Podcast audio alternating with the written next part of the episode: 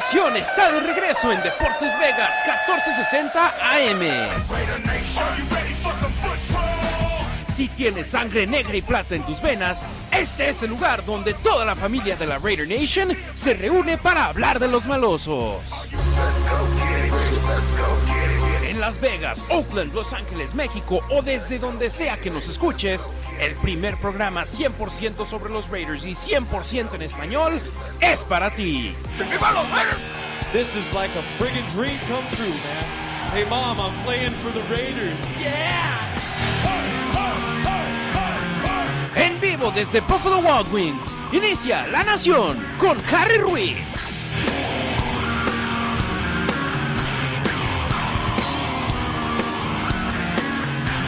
Familia de la Raider Nation, tenemos una cita más aquí en La Nación en Deportes Vegas 1460 AM donde les tendremos la previa más completa del partido entre los Raiders de Las Vegas y los Broncos de Denver que se verán las caras el domingo a la una de la tarde con cinco minutos, partido que usted podrá escuchar aquí en Deportes Vegas en lanacionraider.com diagonal radio y en deportesvegas.com. Mi compañero de transmisión Cristian Echeverría estará fuera de la ciudad, así que yo tendré la oportunidad de narrar los cuatro cuartos de los siguientes tres partidos. Y en este programa les diremos quién me estará acompañando en la transmisión como analista de color, así que sigan en sintonía aquí de Deportes Vegas 1460 AM para tenerles, por supuesto, lo último del conjunto negro y plata. Hoy tendremos como invitada a Rebeca Landa, contribuidora con los Broncos, periodista en ESPN Deportes, campeona mundial de Flag Football MX y hace una excelente labor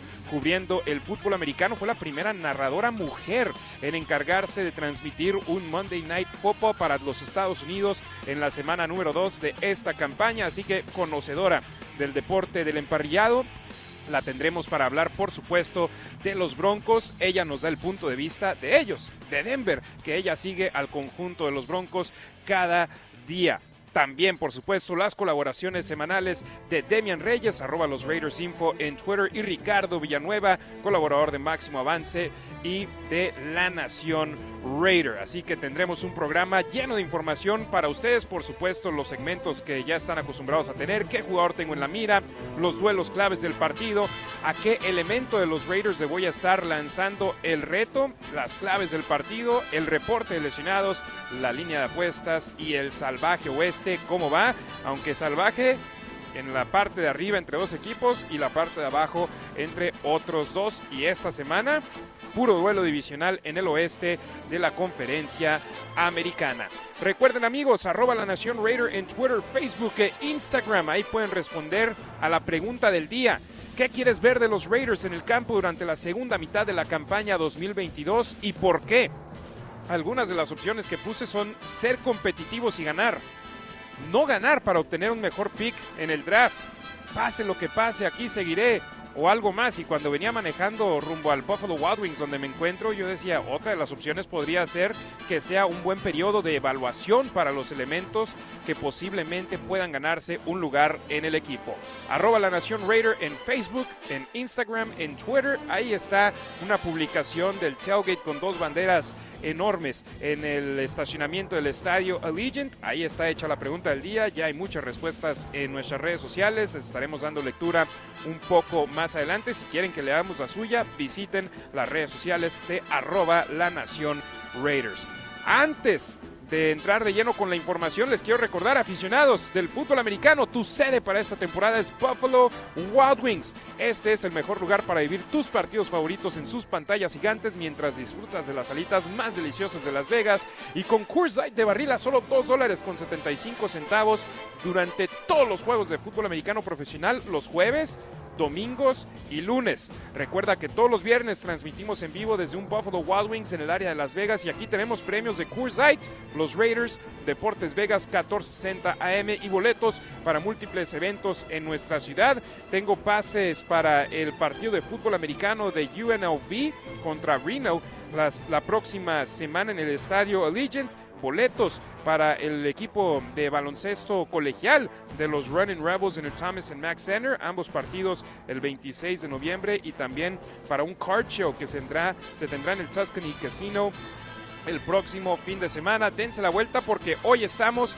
en el 6640 North Durango Drive en el área de Centennial Hills. Así que si están en el área norte de Las Vegas, les quedamos cerca el día de hoy. La próxima semana estaremos en Henderson en el 65 East Horizon Ridge Parkway más lejecito, le vamos a poner más millas al coche, pero para poder estar en contacto con toda la raza de Las Vegas, nos damos la vuelta por múltiples eh, sitios donde se encuentran nuestros amigos de Buffalo Wild Wings. Gracias a Buffalo Wild Wings, gracias a Coors Lights que nos tienen, por supuesto, aquí en Buffalo Wild Wings y todas las semanas en diferentes sitios para estar junto a ustedes. El año pasado este programa lo hacía desde el estudio de Deportes Vegas 1460 AM. Ahora esta campaña lo hacemos en vivo desde diferentes locaciones a lo largo y ancho de Las Vegas. Iniciemos con la información, las noticias de la semana. El lunes los Raiders reclamaron al liniero defensivo Jerry Tillery por medio del proceso de waivers, por el cual necesitan pasar los jugadores con menos de cuatro años de servicio de la NFL al ser cortados por sus equipos. ¿Esto qué significa? Por ejemplo, los cargadores dejaron ir a Tillery. Está en su cuarto año en la NFL, entonces tenía que pasar por el proceso de waivers. Los equipos que tienen las peores marcas tienen las posiciones 1, 2, 3, 4 y 5, así con, de manera consecuente hasta la 32 con el equipo que tiene el mejor récord. Los Raiders tienen la segunda peor marca en la NFL y ocho equipos buscaron reclamar a Tillery. Uno de ellos no fueron los Tejanos que tienen la peor marca en la liga, los Raiders sí, así que fue asignado a los Raiders de Las Vegas. Tenía un salario de 2 millones de dólares este año. Los Raiders le pagarán lo que le resta de los últimos ocho partidos de la campaña. Ojo con Tillery. Mide 6 pies 6 pulgadas, pesa 295 libras. Fue elegido por los cargadores de Los Ángeles en la primera ronda del draft del 2019 con la selección global número 28. Ha disputado 54 juegos con 29 de ellos siendo como titular, acumulando 106 tacleadas, 12 tacleadas para pérdida de yardaje, 10 y media capturas de mariscal de campo, dos pases defendidos, tres balones sueltos forzados y un balón suelto recuperado. Es un buen elemento que los cargadores ya no tenían cabida para él en su plantilla. Decidieron que lo mejor para ellos era simplemente dejarlo ir y que tuviera un futuro con otra escuadra y esa escuadra por el resto del 2022 serán los Raiders. El año pasado fue el mejor de su carrera, siendo titular en 15 juegos, registrando 51 tacleadas, 4 y media capturas de mariscal de campo, 14 golpes al quarterback y 6 tacleadas para pérdida de yardaje. Si Tillery le puede dar presión a los Raiders por el centro en la línea defensiva, eso sería importante para un equipo que es el peor en toda la liga en cuanto a capturas de mariscal de campo se refiere en los Raiders esta campaña. Solamente 10 10 capturas de mariscal de campo en 9 juegos y 7 de ellas han sido por parte de Mad Max Crosby. Definitivamente es un área donde necesita mucha ayuda el conjunto de los Raiders. Estoy viendo mi flip card donde tengo las alineaciones de ambos conjuntos. Los Raiders colocaron a Jerry Tillery en la tercera línea como tackle defensivo. Los titulares, Andrew Billings y Bilal Nichols. Los suplentes, Neil Farrell Jr., novato, y Kendall Vickers. Y en la tercera línea, Jerry Tillery y Matthew Butler. Pero a la hora del partido, todo eso no importa y es simplemente quien los coaches quieran tener sobre el emparrillado. Y si Tillery les deja un buen sabor de boca en los, en los entrenamientos de esta semana, puede que acabe jugando en el partido del domingo en Denver.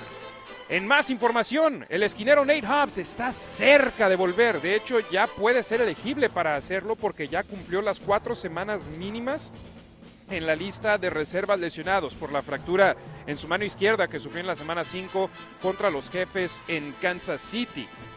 Es uno de nueve jugadores en la lista IR para los Raiders. De ellos, tres son titulares, Hobbs, Waller y Renfro. Pero el problema es que todavía no está al 100% Nate Hobbs. De hecho, el entrenador en jefe Josh McDaniels dijo que Hobbs está cerca, pero no sabe si será esta semana, pero está cerca. Y que Nate está haciendo todo lo posible para regresar al campo con sus compañeros lo más pronto posible cuando hice esa publicación en las redes sociales de la Nación Raider el miércoles, Muchos están diciendo, ya ni para qué vuelva, no se vaya a lesionar más. Y yo lo que les digo a ustedes es, si Nate Hobbs está al 100%, Nate Hobbs va a regresar al emparrillado. Y si algo hemos visto de este staff de cocheo es si no estás al 100%, si no sientes que puedes entrar al emparrillado, no te van a meter al campo.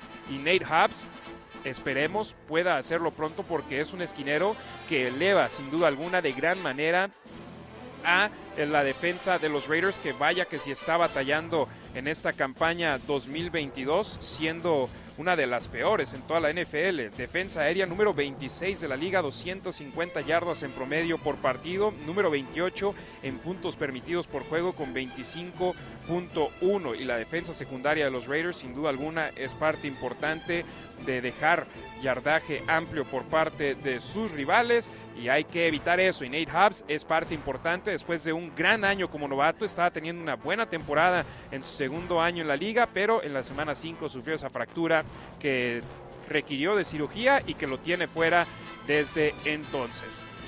Muchos de ustedes quieren fuera a Josh McDaniels, lo sé Raider Nation, pero el que importa aquí más lo que él opine es Mark Davis, el dueño del equipo, que tuvo declaraciones a Paul Gutiérrez de ESPN y a Ed Graney del Review Journal. Y les comparto primero lo que le dijo a Paul Gutiérrez.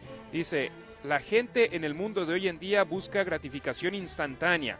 El tipo ha entrenado nueve juegos. Tenemos marca de 2-7. No son los resultados que estamos buscando, pero al mismo tiempo hemos perdido seis juegos donde hemos tenido el balón con la oportunidad de ganar al final. Le di el voto de confianza cuando lo firmé con el contrato para ser el coach de los Raiders. Y Roma no fue construido en un día.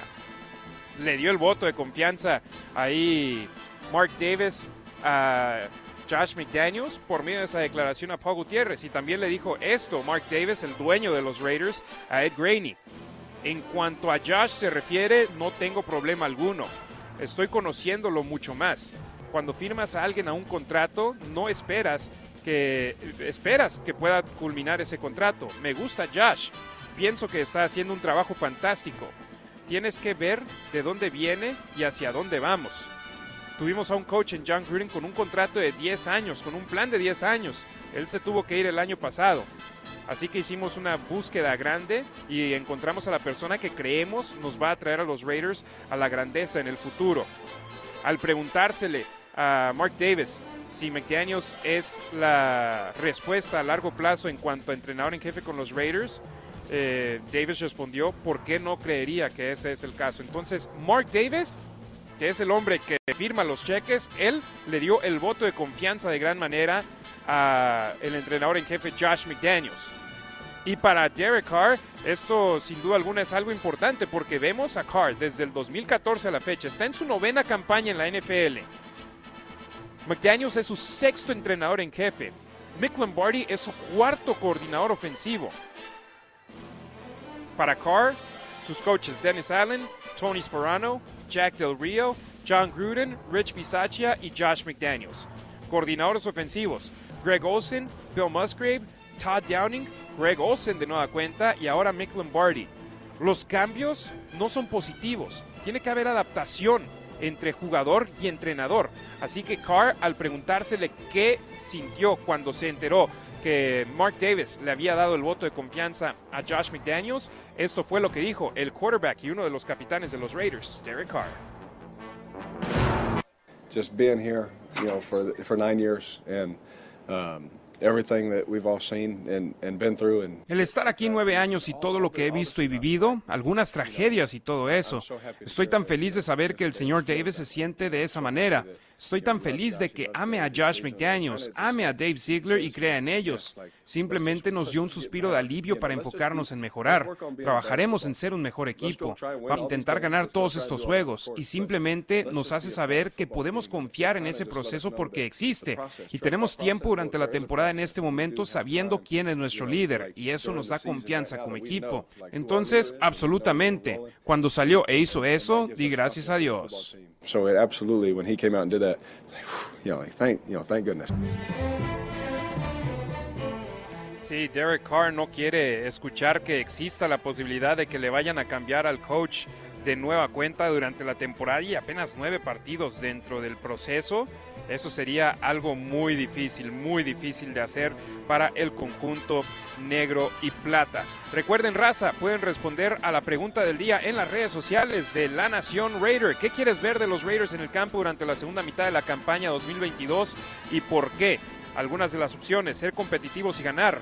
No ganar para obtener mejor pick del draft. Pase lo que pase, aquí seguiré.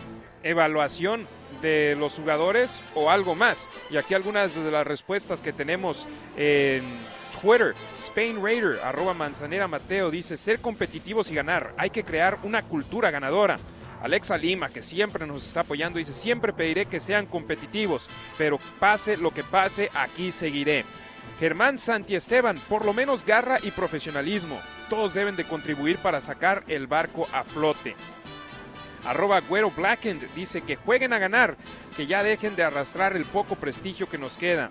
Y Hugo Jiménez dice hay que dejar el alma en cada juego y ganar a como dé lugar. Yo estoy 100% de acuerdo con ello y quiero leer sus respuestas. Familia de La Nación Raider, arroba La Nación Raider en Facebook, en Instagram y en Twitter. Después del partido contra los Potros de Indianápolis que los Raiders perdieron contra un entrenador en jefe novato, contra un mariscal de campo de 37 años en Matt Ryan que no había jugado desde la semana 7. Había frustración de gran manera en el vestidor y Devante Adams dijo algo que estoy parafraseando, algo de que no tenemos los suficientes jugadores que están comprometidos, that are fully bought in, que están comprometidos al 100%, pero que también dice que no vea gente diciendo al carajo con lo que McDaniels esté diciendo, voy a ir en contra de lo que está pidiendo, pero decía Adams, que es simplemente el ejecutar lo que le está faltando al equipo. Luego Derek Carr decía que él estaba enojado en, todos los sacrificios que hacen los jugadores, lo que hacen que sus cuerpos pasen por ello, todos los entrenamientos, todos los ejercicios, el levantarse temprano, todo el trabajo que hacen para querer ganar los domingos y no poder obtener el resultado los tiene molestos. Y a Devante Adams se le preguntó precisamente sobre eso. ¿Cuál reacción vio por parte de sus compañeros a esas declaraciones? De hecho, hasta Carr tuvo lágrimas en los ojos cuando las estaba haciendo después del partido en el que perdieron frente a los Potros. Aquí las declaraciones de Devante Adams.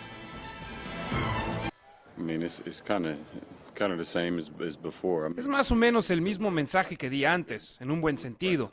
Siento que tuvimos una buena semana de prácticas la semana pasada, un buen enfoque después de otra derrota dura. Creo que las mentes y las cabezas de los muchachos están en el lugar correcto, como debe ser. No quieres que este tipo de cosas te afecten demasiado y definitivamente no va a ser nada más fácil si llegas con el rostro molesto todos los días y desconectas tu cerebro a cualquier tipo de felicidad y encontrar lo bueno en lo que hicimos, porque hay mucho bueno en eso. Si ves muchos de esos juegos que estamos perdiendo, solo acaba siendo por la ejecución de algunos momentos críticos. Y si encontramos la manera de hacer las cosas bien, sería una sensación completamente diferente en todo el edificio. Creo que solo tenemos que enfocarnos en eso lo más posible, para mantenernos nuestras mentes en eso. No es saludable andar por aquí molesto todo el día solo porque estamos perdiendo. El hecho es que estamos muy cerca de donde queremos estar. Simplemente no estamos jugando los 60 minutos y creo que eso es lo que está contribuyendo a ello. Pero cuanto más podamos mantener la cabeza en alto y mantener la mente en orden, eso nos dará la mejor oportunidad de al menos tratar de terminar de la manera correcta.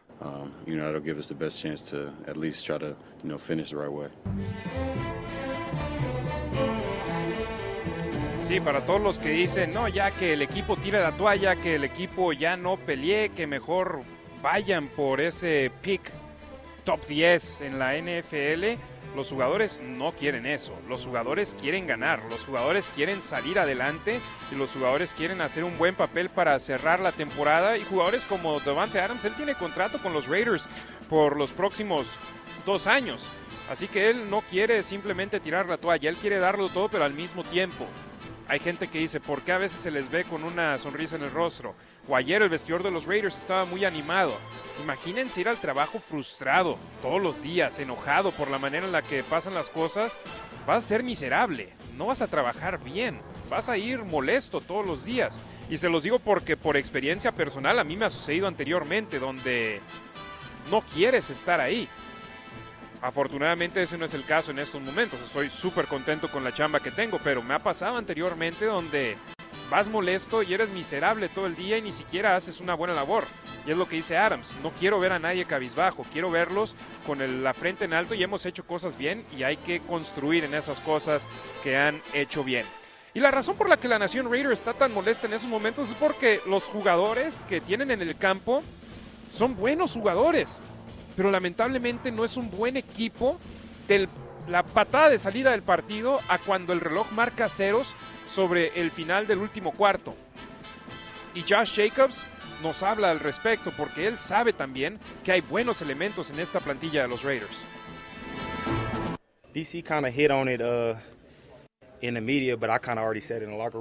Jared Carr habló al respecto con la prensa, pero yo ya lo había dicho en el vestidor.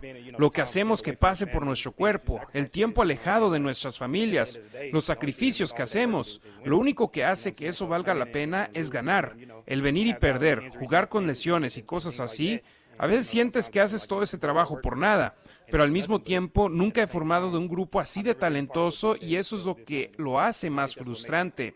Pero al mismo tiempo hay un lado positivo, porque estamos así de cerca.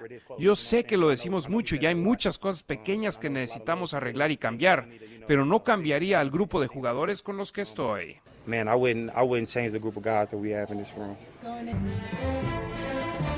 Sí, tienen el compromiso con ellos mismos desde que estuvieron en el campo de entrenamiento juntos y ven el trabajo que ponen sobre el emparrillado. Nadie lo sabe más que ellos, porque ellos son los que están en cada práctica juntos. Ellos son los que ven quién está poniendo el trabajo sobre el emparrillado y quieren precisamente hacer una buena labor para poder dar pasos hacia adelante. Vamos a conocer un poco al enemigo del conjunto negro y plata de los Broncos de Denver, que han sufrido muchos cambios de la semana 4, donde los Raiders ganaron 32-23, a la fecha, que ahora será la semana número 11 de la campaña 2022. Josh McDaniels habló con la prensa sobre el rival en turno del conjunto negro y plata, los Broncos de Denver. This is an interesting uh, scenario este es un escenario interesante porque es el segundo juego de una serie divisional y diría que el equipo contra el que nos estamos preparando para jugar es dramáticamente diferente al que nos enfrentamos la primera vez. Y eso no sucede siempre. Obviamente hay varios jugadores que han cambiado, algunos que han regresado, algunos que ya no están. Pasamos mucho tiempo esta mañana hablando sobre las diferencias en las dos plantillas de jugadores y familiarizándonos con los jugadores contra los que nos estamos preparando para jugar esta vez. No siempre tienes ese desafío, porque muchas veces hay cierta familiaridad y estás repitiendo muchas de las cosas que hiciste. Pero con los jugadores que pusieron en la lista IR o que ya no están, y ahora algunos de los que han regresado, este es un tipo de oponente nuevo en muchos aspectos. Algunos son los mismos, pero hay muchos que son diferentes. Obviamente hay muchas cosas en el aire. Estaremos ocupados estudiando los posibles enfrentamientos que podríamos tener y los jugadores contra los que jugaremos. Entonces, esa es una situación un poco única. And the guys that they're going to play against. So a little bit of a unique situation. Sí, los jugadores pueden cambiar los Broncos de Denver, los coaches pueden cambiar, pero es increíble cómo logran mantener una defensa de élite en el Mile High. Segunda mejor defensa total en la liga, 290.4 yardas por partido. La mejor defensa aérea en la NFL, al promediar 174.4 yardas en contra. La mejor defensa en puntos permitidos por juego con 16.6 la séptima mejor defensa en terceras oportunidades con 34.7% y la mejor defensa de zona roja. Solamente han permitido touchdowns en 28.6% de las posesiones dentro de su yarda número 20 por parte de sus rivales. Son una gran defensa, pero donde les está fallando es con el entrenador en jefe, Nathaniel Hackett, que ha hecho una labor muy baja en su primer año como head coach, el cual es con los Broncos de Denver. Escuchemos a Nathaniel Hackett, entrenador en jefe del conjunto de los Broncos. Alguien tiene que ganar este juego. Ha habido muchos partidos de una posesión por parte de ambos equipos. Habla de cómo son un muy buen equipo. Sé que todos ven las marcas, pero en la NFL yo creo que todos son muy, muy buenos. Alguien tendrá que hacer esa jugada final para salir con la victoria. somebody's going to have to make that final play to be able to make it that, you know, who comes out on top. ¿Qué tipo de declaración es esa, Nathaniel Hackett? Alguien tiene que ganar el partido. ¿A quién se le ocurre decir eso en la NFL? Se nota que es nuevo en esta chamba, caray. Ahí se echó en contra a todos los aficionados. ¿Cómo vas a decir eso? Alguien tiene que ganar el partido. No, y sobre todo en esta rivalidad que desde 1960 se han enfrentado estos equipos, caray. Terrible lo hecho ahí por Nathaniel Hackett, que, hombre, a ver si aguanta el final de la campaña. Recuerden amigos, la pregunta del día, ¿qué quieres ver de los Raiders en el campo durante la segunda mitad de la campaña 2022 y por qué? Respóndela en arroba la nación Raider en Facebook, Instagram, Twitter. Ahí la última publicación que hicimos, ahí pueden dejar su respuesta y recuerden, estamos en el 6640 North Durango Drive en Centennial Hills, Buffalo Wild Wings. Aquí estaremos hasta las 2 de la tarde. Vamos a la pausa comercial y después de ella vamos a volver con Demian Reyes para hablar más sobre el conjunto negro y plata. Están escuchando La Nación en vivo en Deportes Vegas 1460M y deportesvegas.com. It's my honor for enshrinement in the Hall of Fame to present to you the great Fred Blitnikoff. Thank you. I'm Fred Blitnikoff, and you're listening to La Nacion on 1460 AM. This is Stabler, drop back. Hey, wide open. Hey. 25, 20, 10, 5, down. With Litnikoff, wide open. And the Raiders have won the Super Bowl championship. They are the world champs.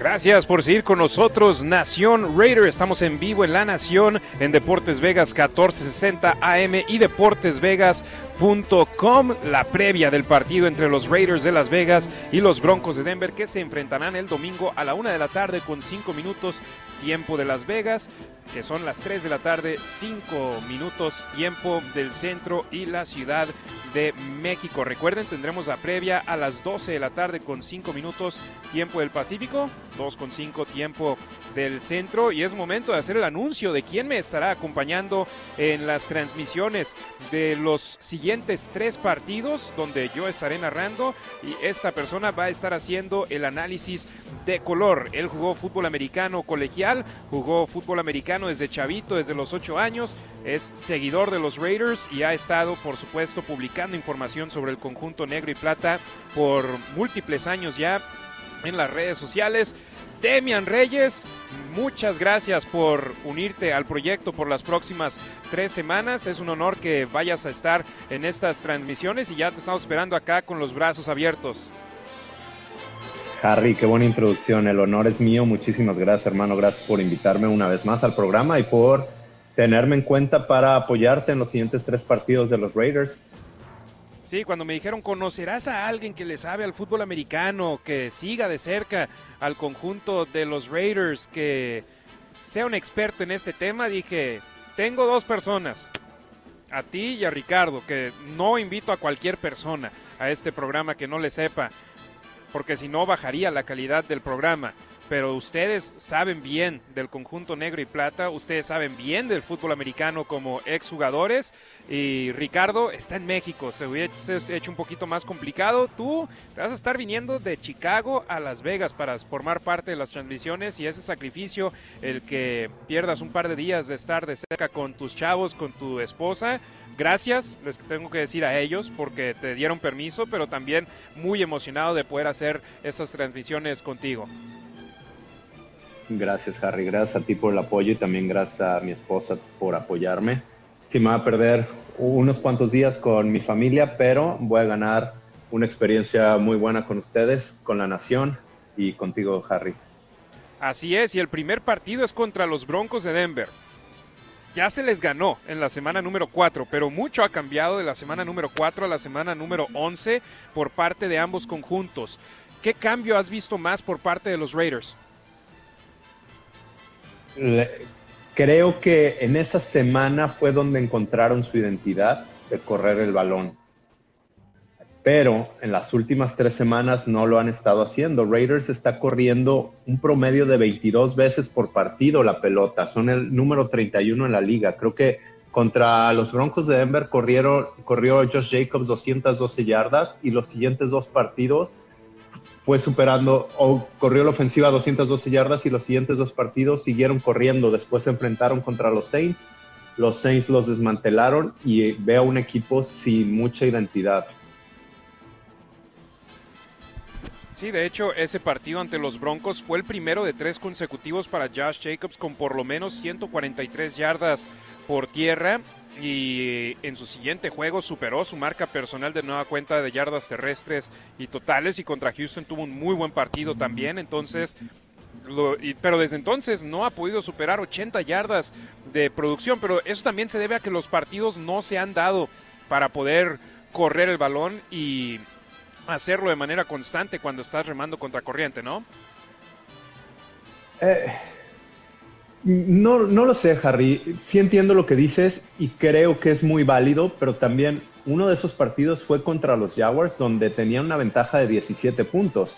Y la crítica de Devante Adams al coach McDaniels fue, si está funcionando algo, ¿por qué lo cambias? ¿Por qué tratas a fuerza de establecer el ataque terrestre y ser balanceados cuando hemos estado lanzando la pelota y vamos ganando 17-0?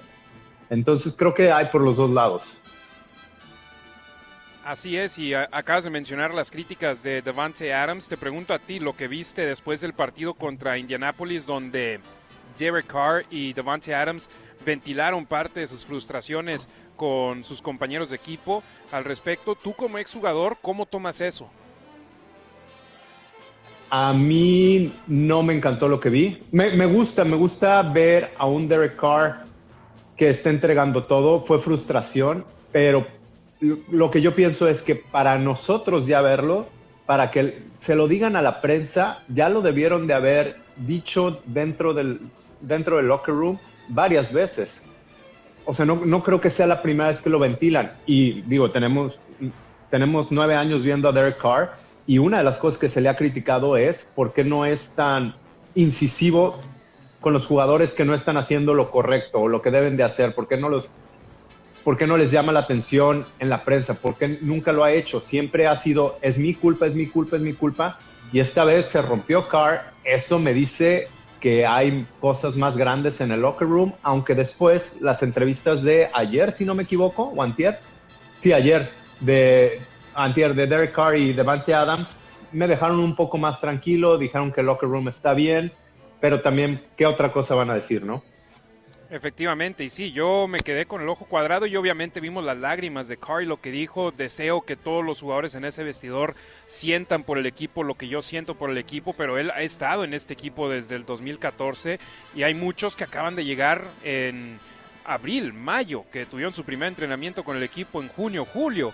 Entonces no se puede exigir lo mismo, pero lo que sí se puede exigir es el esfuerzo máximo. Y Demian, tú estuviste en Jacksonville para el partido de los Raiders contra los Jaguares. ¿Tuviste esfuerzo máximo por parte de todos los jugadores en el campo?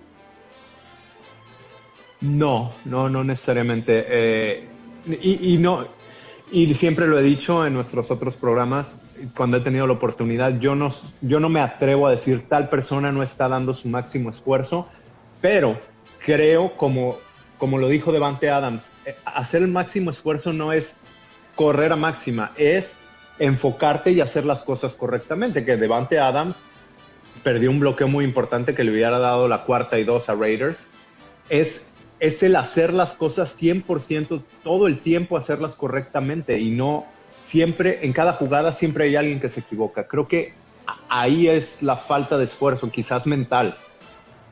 Efectivamente, y en un partido con, donde te enfrentarás a una defensa de élite como los Broncos de Denver, ¿qué tan importante es ser lo más cercano posible a perfecto en el emparrillado, Demian?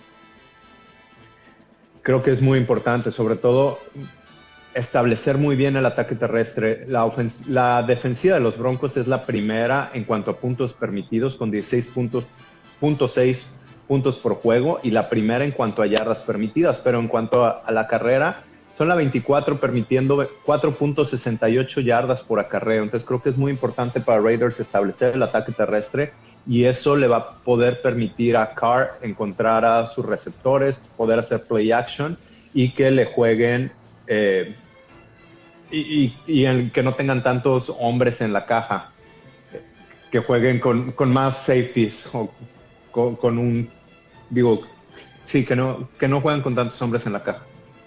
Sí, y los Broncos de Denver, en el esquema que tienen con su coordinador defensivo, Ejiro Evero, les gusta jugar mucho con dos safeties profundos para limitar las jugadas grandes por parte de sus rivales. Y a pesar de perder elementos claves, los Broncos siguen poniendo mucha presión en el emparrillado en cuanto a poner al mariscal de campo en posiciones difíciles. Y yo este partido lo veo como uno muy difícil. Y jugar en patio ajeno, Demian, tú has seguido a los Raiders por muchos años, estos partidos Raiders y Broncos, no importa el récord que tengan los equipos. De acuerdo, no importa el récord que tengan, va a ser un partido bastante complicado y más por lo que hemos visto de Raiders las últimas tres semanas, pero esperemos que la defensa juegue un poco mejor. La, la ofensiva de los Broncos está muy mal. Solo dos veces, son la número 32 de la liga con 14.6 puntos por partido y solo dos veces han anotado más de 20 puntos. Una de ellas contra Raiders cuando metieron 23 puntos. Creo que es una oportunidad para la defensiva de poder verse un poco mejor y no, no pido que los mantengan en 10 puntos, pero por lo menos que permita a la ofensiva trabajar, crear, crear intercambios de balón, ya que Russell Wilson no va a tener a muy probablemente no va a tener algunos de sus receptores. Jerry Judy tiene una lesión, al menos no va a estar al 100%. KJ Hamler, eh, otro de los receptores también no está, no está al 100%. Kendall Hinton. Entonces creo que es una oportunidad para la defensa de Raiders de poder crear la diferencia. Sin duda alguna, estamos platicando con Demian Reyes, arroba los Raiders Info, que me estará acompañando como analista de color en los siguientes tres partidos de los Raiders, los cuales usted podrá escuchar aquí en deportesvegas.com, en Deportes Vegas 1460 AM y en múltiples estaciones a lo largo y ancho de California y de Nevada. 980 AM La Mera Mera en Los Ángeles. También nos pueden escuchar en el área de la Bahía de San Francisco y Oakland, Unánimo Deportes 1510 AM. En San Diego, More FM 98.9 FM, en Sacramento, La Ranchera 92.1 FM y 890 M, en Fresno, Éxito 107.1 FM, en Bakersfield, Tu Liga Radio 1490 M y en Reno, La Mexicana 1060 AM. Demian Reyes, te pregunto a ti, de nueva cuenta por segundo partido consecutivo. La fortaleza de los Raiders, la ofensiva, se enfrentará a la fortaleza de su rival, la defensa de los Broncos, y la debilidad de los Raiders, que es su defensa, se enfrentará a la debilidad de los Broncos, que es su ofensiva. ¿De qué cuero saldrán más correas? Pues como Raider fans nos gustaría que los Raiders ganen el partido. Eh, corrígeme si me equivoco, los Raiders han ganado los últimos cinco partidos. ¿O sí, más? cinco. Han barrido a los Broncos los últimos dos años y ganaron el primero de esta temporada. Exactamente. Entonces quiero creer que Raiders van a ganar. Lo que he visto las últimas dos semanas no, no me alenta mucho. Y creo que la defensa de Raiders va a hacer ver a Russell Wilson otra vez mejor de lo que lo han visto el resto, el resto de los equipos y espero que la ofensiva de Raiders pueda por lo menos establecer el ataque terrestre hacer un trabajo decente, por favor, es lo que se necesita en estos momentos y fue lo que pasó con los Broncos. Los Broncos han tenido su mejor partido ofensivo del año en contra de los Raiders y su peor partido defensivo también. Aunque hay que decirlo, sí, los Raiders anotaron 32 puntos ante ellos, 6 fueron de la defensa y el punto extra pues de ese touchdown. Sin ese touchdown defensivo de Amik Robertson, nada más habrían anotado 25 puntos de los Raiders y posiblemente pudo haber sido uno de esos juegos de la posesión final. Demian Reyes, muchísimas gracias por tu colaboración hoy aquí en La Nación en Deportes Vegas 1460 AM. Te espero por acá en Las Vegas y estaremos ahí en la transmisión el domingo eh, desde la cabina de transmisión de la red radial de los Raiders en español. Muchísimas gracias, Demian. Gracias, Harry. Nos vemos pronto. Por supuesto que sí. Muchísimas gracias a Demian Reyes, arroba los Raiders Info, conectándose desde Chicago, Illinois.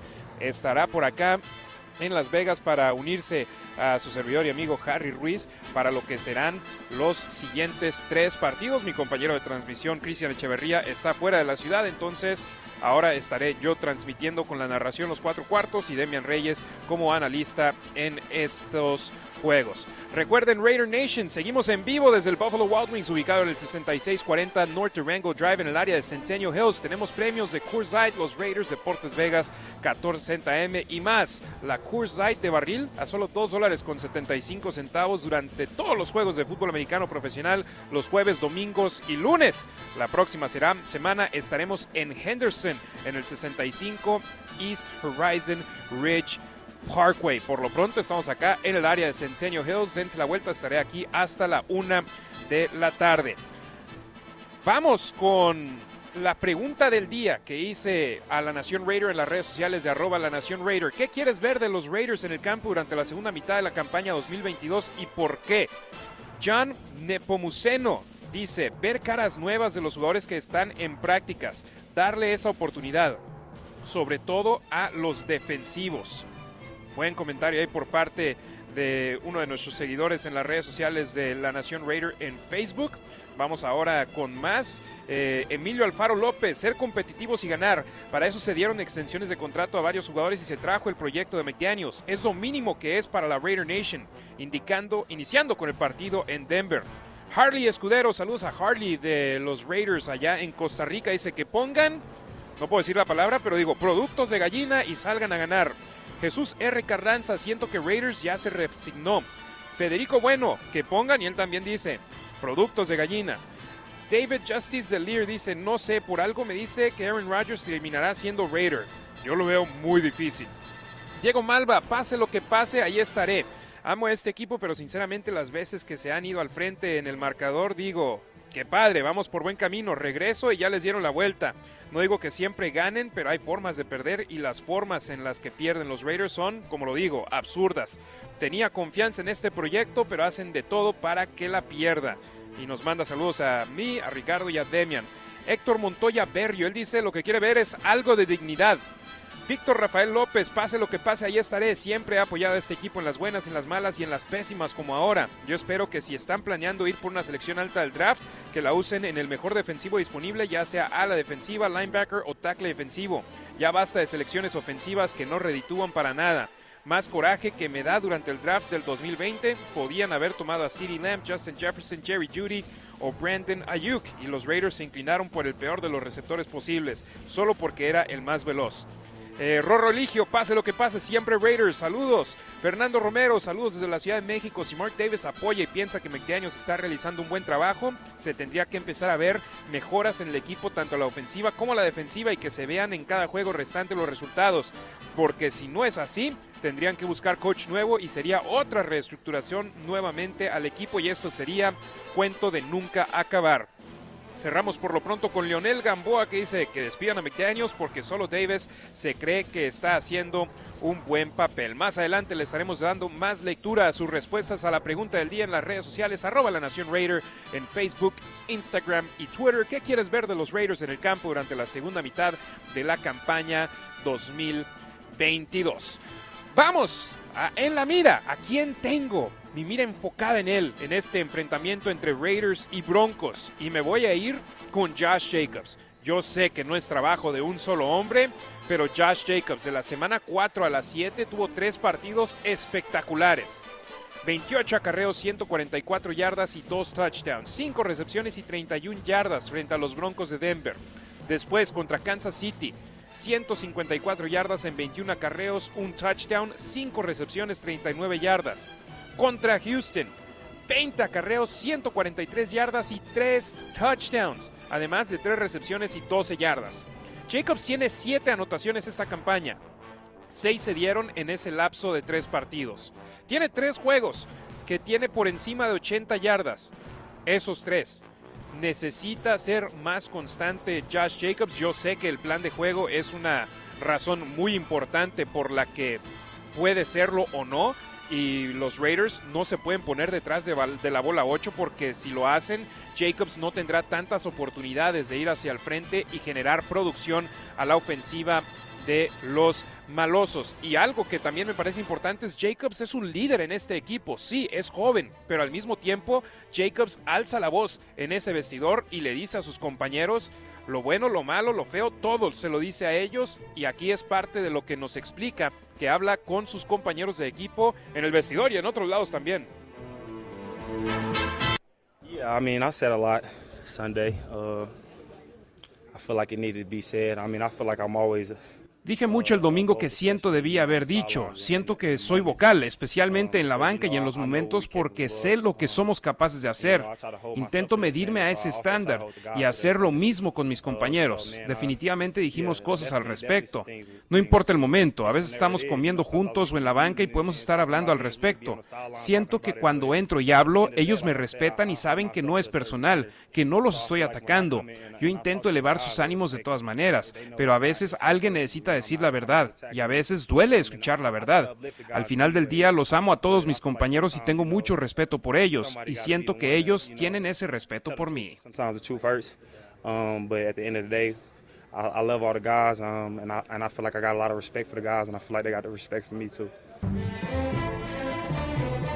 Sí, a veces la verdad duele escucharla, pero es bueno que Josh Jacobs se responsabilice en alzar la voz y decir si algo que ve no le gusta en este conjunto de los Raiders y eso me gusta mucho por su parte para Josh Jacobs que está jugando en sus últimos partidos bajo contrato con los Raiders. Espero no se lesione, espero supere las mil yardas, algo que ha hecho dos veces anteriormente en su carrera y va que vuela. En ese partido puede superar la producción que tuvo en el 2021 donde tuvo 872 yardas. Al momento tiene 821 yardas por tierra. Así que Josh Jacobs, te tengo en la mira.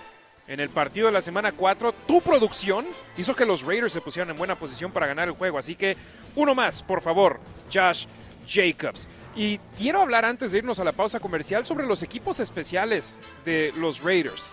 Qué gran partido tuvo AJ Cole frente a los Potros de Indianápolis, donde tuvo una de las mejores tardes en toda su carrera.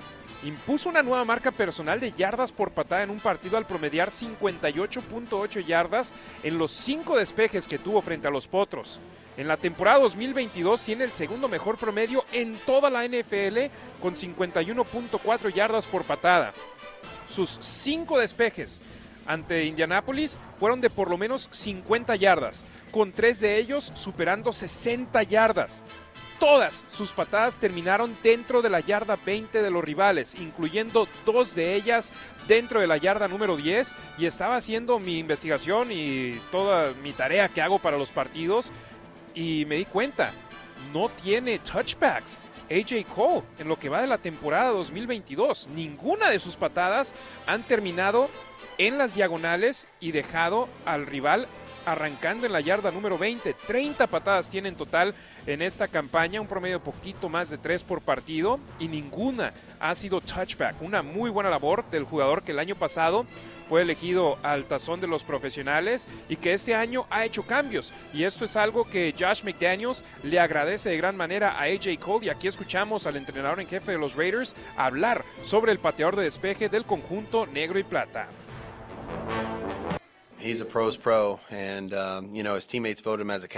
Es un profesional en toda la extensión de la palabra. Sus compañeros de equipo lo eligieron como capitán por una razón. Está muy, muy comprometido en hacer las cosas que pueden ayudar al equipo a ganar. Pasó por un gran cambio este año y no hablamos mucho sobre eso, pero es una de las áreas en las que le pedimos que cambiara algo que había hecho en el pasado y AJ ha hecho un muy buen trabajo. Y para alguien así, que ha tenido mucho éxito y obviamente ha despejado muy bien el balón en su carrera, hizo los ajustes, trabajó duro para hacerlo bien y ahora está poniendo a nuestros jugadores en una excelente posición para taclear al regresador de patadas sin muchas yardas en su retorno. Es un gran ejemplo para todos nuestros jugadores.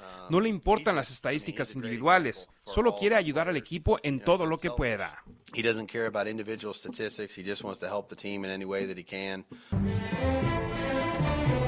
Sí, algo de lo que hablaba ahí Josh McDaniels es cómo le ha pedido a AJ Cole en lugar de solo patearla lo más profundo posible, sino también ponerle hang time, dejar que el ovoide quede en el aire para que sus compañeros tengan el tiempo suficiente para llegar a donde el balón va a caer antes de que caiga, algo que no estaba sucediendo al principio de la temporada, pero que sí está sucediendo hoy en día.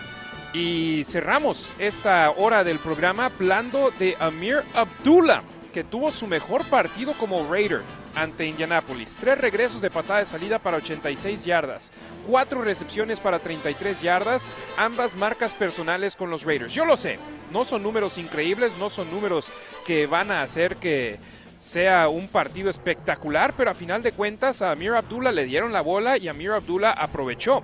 Y si esto lo notan los entrenadores y lo ven en el video, que son jugadas productivas, que ponen a los Raiders en mejor posición para poder ganar los partidos, tal vez lo veamos más involucrado en los planes de juego de aquí en adelante. Amir Abdullah, que llegó a este equipo durante la temporada baja, que personalmente yo decía es un cuerpo para la temporada, para el campo de entrenamiento, es un cuerpo para la pretemporada, pero no es un jugador que crea que va a estar en el roster final de 53. Y tómala, en la pretemporada anotó el primer touchdown de los Raiders en el partido del Salón de la Fama. Los coaches lo vieron y les gustó mucho. Y ahora sigue en el conjunto negro y plata, uno de cinco jugadores en la posición de corredor de los malosos y si bien es el corredor en terceras oportunidades, hemos visto tiene muy buenas manos cuando le lanzan el ovoide. Y Amir Abdullah sabe que, hey, si el estar en equipos especiales me va a dar un puesto en este equipo, voy a darlo todo cuando esté en el emparrillado en cualquier momento. Y aquí escuchamos a Amir Abdullah, ex corredor de los Leones de Detroit y que ahora está haciendo bien las cosas con los malosos. Si quieres jugar por mucho tiempo en la NFL, te vas a encontrar jugando en equipos especiales tarde que temprano en tu carrera, y yo estoy orgulloso por ello. Siento que es una buena oportunidad para inspirar al equipo cada vez que salimos, y es prácticamente una serie de una jugada con los equipos especiales. Tienes la oportunidad de cambiar el ímpetu del partido, así es como puedo conseguir mi energía y establecer el tono del día. Así es la mentalidad que todos los jugadores necesitan tener sobre el emparrillado. Es, cada oportunidad que tenga de estar en el campo la voy a aprovechar al 100% y quiero establecer el tono para el resto del partido. Bien ahí, Amir Abdullah. Amigos, Raider Nation, yo les quiero decir, Alex y Orlando de Caso Verde iniciaron su carrera en el mundo legal ayudando a su papá Waldo en su oficina, donde decidieron seguir sus pasos y en el 2005 abrieron The Caso Verde Law Group, desde entonces han crecido de gran manera, convirtiéndose en el bufete de abogados latino más grande en el Valle de Las Vegas. Si buscas representación legal y necesitas ayuda en español, llámalos al 702-222-9999 y se encargarán de hablar contigo en el idioma en el que tú te sientas más cómodo. Al igual que tu familia, Castro Verde Law Group siempre está ahí para ti, las 24 horas al día, 7 días a la semana. Los especialistas de De Castro Verde se encargarán de asociarte con el equipo adecuado de sus expertos legales para una consulta. Cada situación es diferente, así que deja que The Castro Verde Law Group te ayude, ya sea que necesites apoyo en un caso de lesión personal, criminal o de inmigración. Recuerda el número 702-222-9999. Raider Nation, dense la vuelta por acá a Buffalo Wild Wings, 6640 North Durango Drive en el área de Centennial Hills. Estaré aquí hasta las 2 de la tarde y Hugh Myers aquí estará de 2 a 5 de la tarde transmitiendo Unnecessary Roughness en Raider Nation Radio. Tenemos muchos premios, así que acá los esperamos. Es momento de ir a una pausa comercial y después de ella vamos a tener a Rebeca Landa de ESPN Deportes para platicar sobre los Broncos, equipo con el cual ella es contribuidora. El partido de los Raiders está a la vuelta de la esquina y Deportes Vegas 1460 AM es la estación oficial de los Raiders en español en su nueva casa. Infórmate de todo lo que está sucediendo en el interior de los malosos de cara a su partido de este fin de semana aquí. Arrancamos la segunda hora de la nación con Harry Ruiz en vivo desde Buffalo Wild Wings.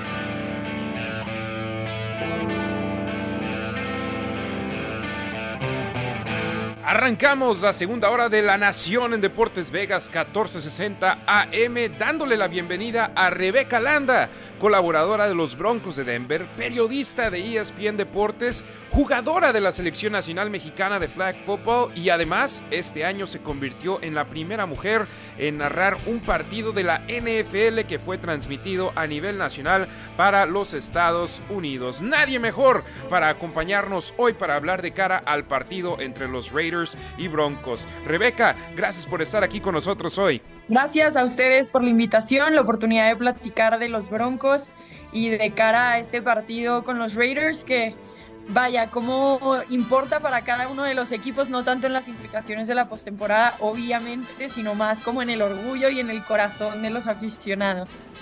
Sí, en estos partidos no importan las marcas, no importan los récords, siempre está el orgullo de por medio. Más de 120 partidos entre estas franquicias se han enfrentado cada vez desde 1960, cada temporada, dos veces, a excepción de la que se tuvo la huelga. Entonces, sin duda alguna, es muy importante. Rebeca, te quiero preguntar: año tras año y sin importar que se fueron Van Miller, Bradley Chubb y demás jugadores, los Broncos siguen teniendo una defensa de élite en la NFL. ¿A qué se debe esto? Bueno, creo que en gran parte son varias cosas, ¿no? Una, que John Elway supo draftear muy bien, tal vez no a corebacks, pero sí a quienes eh, se dedican a cazar corebacks. Entonces creo que en ese sentido él tenía muy buen ojo para identificar eh, los buenos jugadores, especialmente en la línea defensiva y los pass rushers. Esa es una cosa. Y la otra ha sido que hemos tenido grandes entrenadores realmente de mente defensiva. Antes era Big Fangio, entrenador en jefe, era algo en lo que flaqueábamos por la ofensiva, pero defensivamente esto nos ayudaba a tener eh, una de las élites de la NFL. Y ahora Evero también acaba siendo un gran entrenador defensivo, vemos su filosofía, tenemos tal vez un poquito el miedo interno de que se nos vaya pronto como un entrenador en jefe por el gran trabajo que está haciendo, pero también creo que tiene que ver mucho con la cultura del equipo eh, y cómo se ha construido, ¿no? Y cómo estos jugadores, he podido platicar con muchos de ellos, de cómo los que están antes de ellos acaban siendo grandes mentores de los que están ahorita, ¿no? Y cada uno va compartiendo esta historia. Entonces, Von Miller tuvo su propio mentor, él mentoreó a Bradley Chop, seguramente Bradley Chop trabajó con algunos otros. Creo que también eso es parte de la riqueza que tienen los Broncos de Denver a la defensiva. Sin duda alguna. Y ahora volteando al otro lado del balón, muchos creían que Russell Wilson sería la solución para la ofensiva de Denver. ¿Por qué no ha podido ser ese el caso aún? Sí, bueno, creo que, a ver, gran parte del problema es que a esta ofensiva le falta identidad y tal vez fue por esta, estas ganas de trabajar en conjunto y también involucrar mucho a Russell Wilson en la toma de decisiones, ¿no? Entonces creo que Nathaniel Hackett llega a un equipo en el que tal vez tiene que implementar un poquito más de mano dura, no está claro si esa es la naturaleza del entrenador en jefe, entonces creo que eso ha dificultado que se den las cosas bien, porque parece que por momentos se está jugando eh, el fútbol americano de Seattle con la ofensiva de Russell Wilson y por momentos una versión diferente que Nathaniel Hackett quiere implementar, ¿no?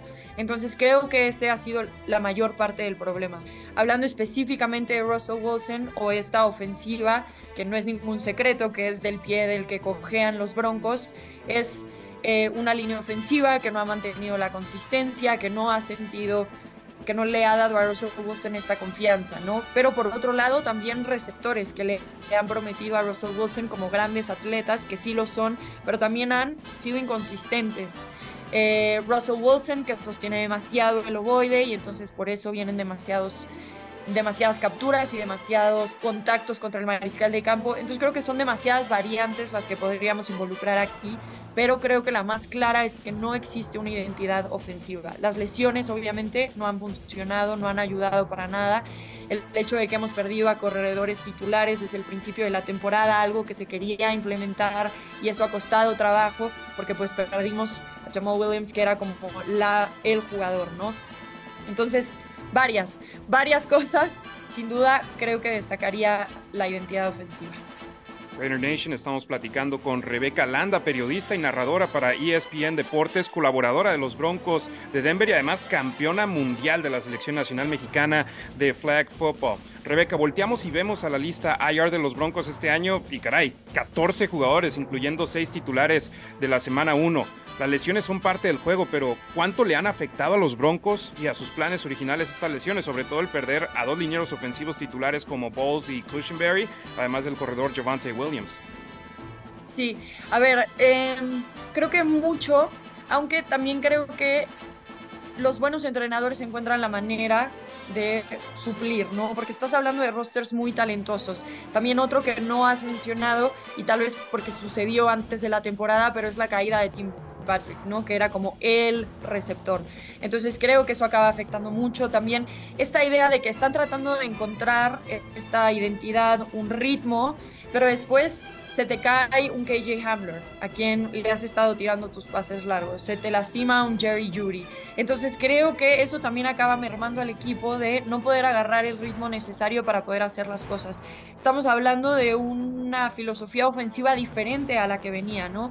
Y si estás hablando de jugadores veteranos como Bolts, como Cushenberry, lo importante que es esa línea ofensiva, por lo que ya hemos mencionado, sí acaba mermando y afectando. Aún así, creo que los grandes entrenadores son los que acaban encontrando maneras de sustituir a esos jugadores. Eh, por momentos hemos visto que Cushenberry sale y entran buenos jugadores y funciona bien la línea ofensiva. El problema es que no se han podido mantener consistentes a lo largo de la campaña. Los Broncos, al igual que los Raiders, son uno de los equipos que tienen los derechos de marketing allá en México y obviamente con ellos empieza a ser más eh, importante ambos equipos junto a otras escuadras, por supuesto, allá en México. ¿Cómo has visto a los Broncos involucrándose allá con nuestra raza en la Ciudad de México y en, la, y en la provincia? Sí, pues hay muchísima muchísimo esfuerzo por parte de los Broncos de conectar más con el aficionado, fue parte de la naturaleza de todo este proyecto, el IHMA, que se da ahora con el permiso de la NFL, ¿no? Pero los Broncos en realidad llevan muchos años, más de 20 trabajando en México, ahora es de una manera más formal, incluso más libre, digámoslo así. Este proyecto en el que colaboro lleva más de 5 años en vigencia y es puro contenido en español para el aficionado latinoamericano y de habla hispana. Entonces, eh, es muy evidente que a los Broncos de Denver le interesa el público latino, ¿no? Y lo que han estado haciendo a partir de que se da este permiso de trabajar como locales en territorio nacional, bueno, te puedo hablar de las viewing parties que ha habido hasta el momento, me parece que han sido tres o cuatro.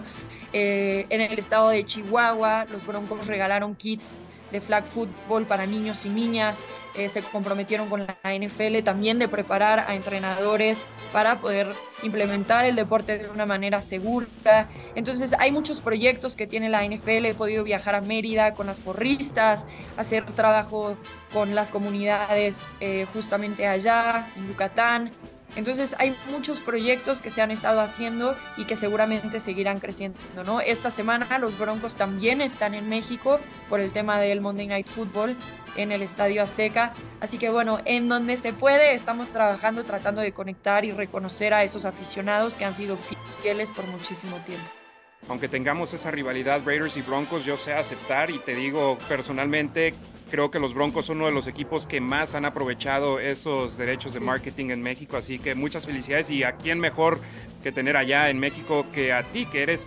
campeona mundial. Y hablando al respecto, Rebeca, uno de nuestros seguidores en la Nación Raider, nos pidió preguntarte cómo va el proyecto del flag football para los Juegos Olímpicos. ¿Qué nos puedes decir al respecto? Pues mira, ha sido un arduo trabajo. Eh, este es un proyecto que lleva en la mente de la NFL desde hace tiempo. Si hemos puesto atención, nos damos cuenta cómo cada vez hay más comerciales, cómo sus redes sociales han crecido. Incluso Russell Wilson es su embajador del flag football en el mundo. Entonces, ese es un esfuerzo que lleva tiempo. Y bueno, te puedo hablar de los World Games, que fue la competencia en la que estuvimos como selección nacional, donde ganamos medalla de oro. La NFL estaba ahí.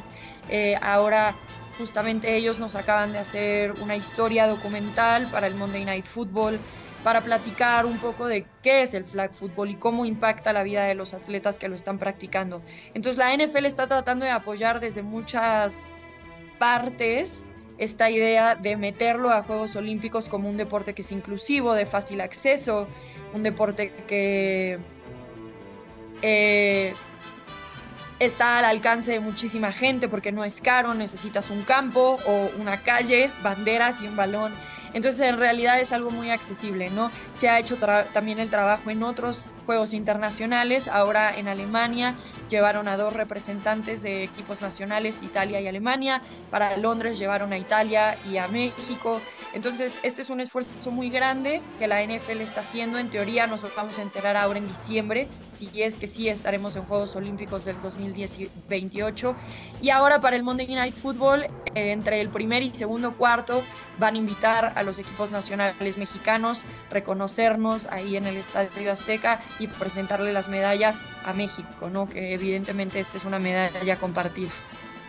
Espectacular, muchas felicidades Rebeca. Dile a nuestros seguidores aquí en la Nación Raider de la Raider Nation dónde te pueden seguir en las redes sociales y también, aunque sean enemigos, me estaba aventando yo el podcast que hicieron del último partido de los Broncos de Denver, donde pueden Eh. seguir el contenido que generan.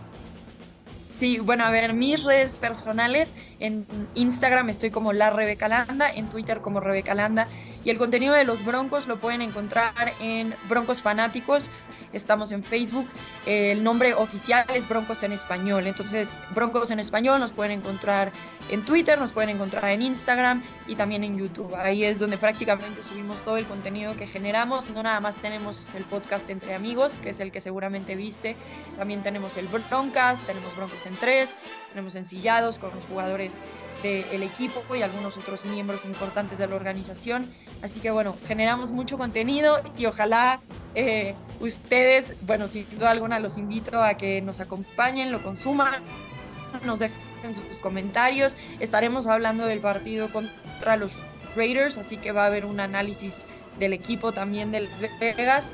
Así que bueno, los esperamos por allá. A mí siempre me gusta ver cómo opinan los equipos rivales sobre los Raiders, entonces definitivamente quiero ver ese episodio de la próxima semana. Rebeca Landa, nuestra segunda campeona mundial que tenemos aquí en el programa, ya hablamos anteriormente por supuesto con la leyenda Raúl Alegre, ahora contigo, muchísimas gracias por acompañarnos hoy. Y seguimos ahora con más aquí en La Nación en Deportes Vegas 1460 AM. Gran invitada Rebeca Landa y su historia siendo la primera narradora para un partido de la NFL transmitido en los Estados Unidos en español en la semana 2 de esta campaña y, y nos acompañó aquí en La Nación en Deportes Vegas 1460 AM para hablar de cara al partido entre los Raiders de Las Vegas y los Broncos de Denver allá en Mile High en Denver, Colorado este domingo que les tendremos por supuesto aquí en Deportes Vegas 1460 AM. Recuerden, raza, nos pueden responder a la pregunta del día en las redes sociales de arroba la nación Raider, donde la pregunta es, ¿qué quieres ver de los Raiders en el campo durante la segunda mitad de la campaña y por qué? Ahí les puse varias opciones y aquí voy a leer algunas de las que la raza ha respondido. Rich Raider, ser competitivos y ganar. Si Davis no va a correr a McDaniels, por lo menos me gustaría ver algo de avance de este nuevo sistema para que la próxima temporada podamos ver mejores resultados. Luis Massín, definitivamente el primer punto y él se refiere a ser competitivos y ganar. El segundo me parece de los más deshonestos que hay. Perder a propósito es desel- deleznable en cualquier deporte y no es justo para aquellos equipos que pelean por un lugar y que los Raiders se dejen ganar, donde, donde queda el honor. De hecho, si no me equivoco, hay investigaciones por equipos que incentivaron a sus entrenadores a perder. Ojalá no sea el caso con los Raiders. Ingui Hernández, saludos a Ingui, siempre al, pendiente de nuestros programas. Dice ser competitivo y ganar, y aunque no lo hagan, que se vean las ganas de hacerlo. Creo que es la diferencia entre la temporada pasada y esta, y si no ganan de todos modos, aquí estaré. Saludos hermanos desde el Raider Nation Wrecking Crew Chihuahua. Iván Ortega, ser competitivos y ganar. Saludos, Raider Nation for Life. Ricardo Delgado Padilla, ser muy competitivos y ganar. Mejorar la protección al pasador y defender con el sello maloso, sobre todo en el perímetro. Más presión sobre el pasador contrario y evitar yardas extras a los rivales. Javier OJST dice ya jugar como esperábamos desde el comienzo de la temporada. Aunque no se pueda ganar todos los partidos, ya dejar de perder por errores infantiles y ejecutar mejor en todas las fases del juego. Hashtag Just Win Baby. Muy buenas respuestas nos han dejado aquí en la pregunta del día para ver qué es lo que ustedes quieren ver en este resto de la campaña 2022 del conjunto negro y plata, que es viene ahora la segunda mitad de la temporada 2022. Vamos con los duelos claves del partido en mi humilde opinión. El primero de ellos son los linebackers de los Raiders contra los corredores de los Broncos de Indianápolis, limitarlos y también por supuesto los receptores que corren por el centro del emparrillado. Esa posición de linebacker para los Raiders está sufriendo y de gran manera por lesiones. Recordemos, Divine Diablo está fuera de acción por lo menos los siguientes tres partidos. También está fuera de actividad el, el linebacker Denzel Perryman, que entrenó de manera limitada tanto esta semana como la pasada en el viernes, pero fue descartado para el juego el mero día del juego como uno de los inactivos. Entonces, si no pueden ir ellos dos, la posición de linebackers te queda Jayan Brown, Curtis Bolton y dos agentes libres no drafteados en Luke Masterson y Darian Butler. Una situación complicada para los Raiders y en el equipo de prácticas también tienen a un elemento más que acaban de contratar recientemente el conjunto negro y plata, Reggie Ragland. Pero de ahí en más, no hay más. Y Masterson tuvo un partido decente frente a los Potros de Indianapolis, tuvo aciertos y errores. Y Darian Butler, la jugada que todo mundo recuerda es que él recuperó el balón suelto forzado por Sam Webb, pero después él se lo regresó a Indianapolis y ellos consiguieron un touchdown producto de esa jugada con el cual ganaron el partido. Entonces, quiero ver ese duelo, que en mi opinión es clave. Los linebackers de los Raiders contra Melvin Gordon tercero, Latavius Murray, ex corredor de los Raiders que eligieron en el draft de la Universidad de UCF ya hace algunos ayeres y a mí me parece un duelo muy interesante y muy importante, un duelo clave en este partido. Luke Masterson habló con Eddie Pascal en Upon Further Review podcast de los Raiders en Raiders.com y en YouTube. Y aquí parte de esa conversación que Eddie Pascal tuvo con Luke Masterson, jugador novato, agente libre no drafteado de la Universidad de Wake Forest.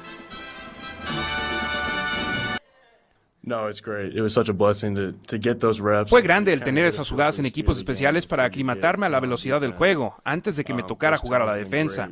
Nuestro coordinador Tom McMahon nos ha preparado desde el campo de entrenamiento y durante la temporada, asegurándonos que nos tomemos esas jugadas muy seriamente y usarlas para ayudar al equipo, pero también acostumbrarnos a la velocidad del juego.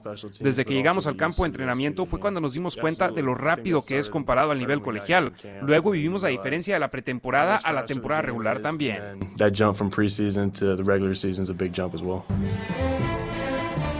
Sí, Luke Masterson, si nos vamos a sus estadísticas de esta campaña, previo al partido del domingo ante Indianapolis, había tenido solamente 13 jugadas a la defensiva entre los primeros 8 partidos de los Raiders esta campaña, pero había participado de manera muy continua en los equipos especiales del conjunto negro y plata y ahí es donde se adaptó más a la velocidad del juego, donde Salió de la universidad, cuando firmó con los Raiders, estuvo en el campo de entrenamiento y dice, caray, está diferente.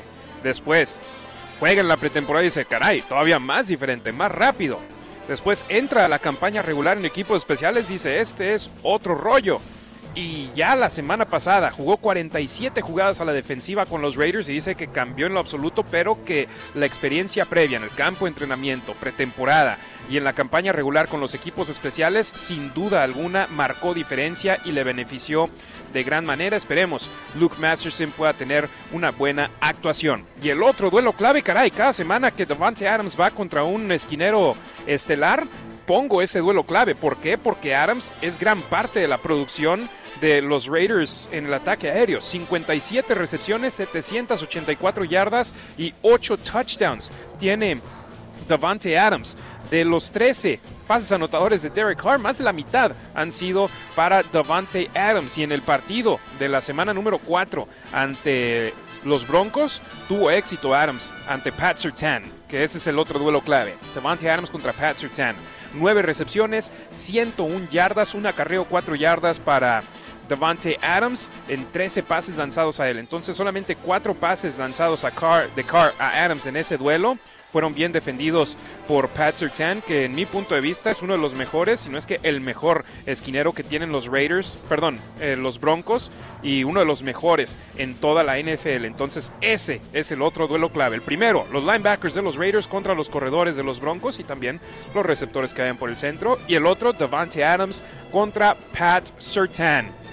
Y hombre, lanzando el reto Nación Raider. Toca turno para este segmento y me voy a poner duro.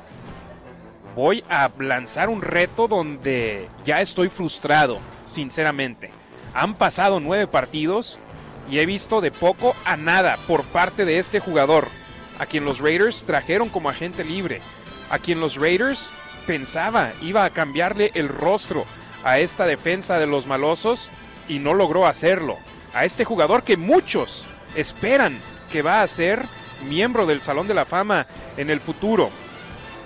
Y por lo pronto, tal vez por lo que hizo antes, pueda hacerlo, pero con los Raiders, muy lejos de ello. Chandler Jones firmó un contrato de 3 años, 51 millones de dólares con los Raiders, 32 millones de dólares en dinero garantizado. Y por lo pronto esta campaña, Chandler tiene 19 tacleadas, media captura de mariscal de campo y una tacleada para pérdida de yardaje. Eso es todo. Eso es todo por parte de este jugador a quien los Raiders trajeron para cambiarle el rostro a la, defensa.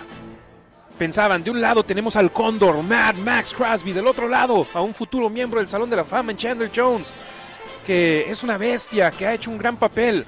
Vamos, tenemos una gran defensa. Y Chandler, no sé dónde anda.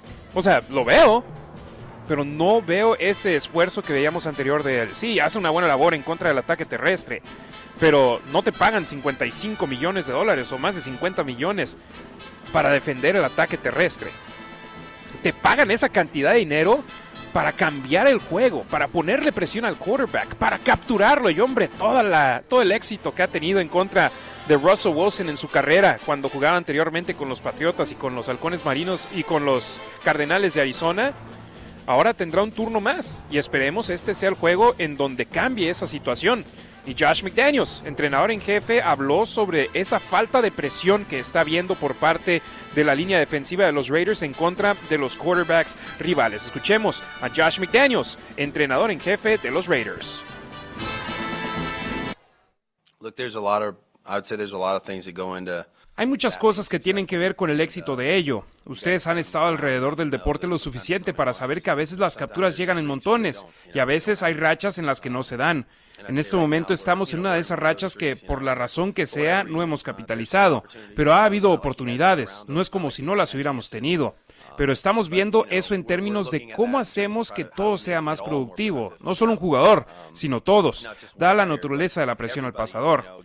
¿Cómo mejoramos eso colectivamente? Y agregando a Jerry Tillery, ¿nos ayuda eso? Sí, con suerte, ya veremos. Pero esa es la intención, es poder agregar a otro tipo que tenga algo de disrupción por el centro. Tal vez le presten un poco menos de atención a nuestras alas defensivas. Y eso es algo que obviamente todas las ofensivas deberán elegir. Chandler es un profesional y ha pasado por esto antes. Continuará trabajando duro y continuaremos tratando de ayudarlo a colocarlo en posiciones para tener éxito. Pero hay jugadores que necesitan hacer algunas cosas que puedan afectar eso al final del día. Ultimately at the end of the day. Les digo algo, Max Crosby, él, en esta campaña, tiene 57 tacleadas. En 9 juegos ya impuso su marca personal en tacleadas. 7 capturas de mariscal de campo. 14 tacleadas para pérdida de yardaje. 2 pases defendidos, un balón suelto recuperado y un balón suelto forzado. Todo eso, Max Crosby lo ha hecho en este 2022. Y Chandler Jones, menos de la mitad de esos números. Caray, Chandler, necesitamos que te pongas las pilas de mejor manera, porque también Crosby tuvo una racha de cuatro juegos entre los que tuvo seis capturas entre esos cuatro partidos. Luego, los rivales dijeron, no le tenemos que prestar tanta atención a Chandler Jones, ponle doble cobertura a Crosby. Y duró tres partidos consecutivos sin captura a Crosby, pero seguía haciendo jugadas importantes. Tacleadas para pérdida de yardaje en terceras oportunidades, balones sueltos recuperados, pases defendidos. Hacía, ponía su impacto, ponía su sello en el partido. Y Chandler Jones no lo hace. No lo ha hecho. Y seguimos esperando por eso. Y esa es la razón por la que estoy lanzando el reto a Chandler Jones para el partido de este domingo. Por Dios, ten un impacto en este juego. Demuestra por qué en un futuro tal vez vayas a ser miembro del Salón de la Fama y demuestra por qué te dieron el contrato los Raiders que te acabaron dando. Amigos, es momento de ir a una pausa comercial. Estamos en vivo desde el Buffalo Wild Wings en el 6640 North Durango Drive en Centennial Hills. Dense la vuelta, queda media hora de este programa. Q Myers estará en vivo de 2 a 5. Vamos al corte comercial y volvemos con más en vivo desde Buffalo Wild Wings, cortesía de Light. Hola, soy Eric Allen, and you're listening to La Nacion on Deportes, Las Vegas, 1460 AM. Testaverde to throw on first down. Too high.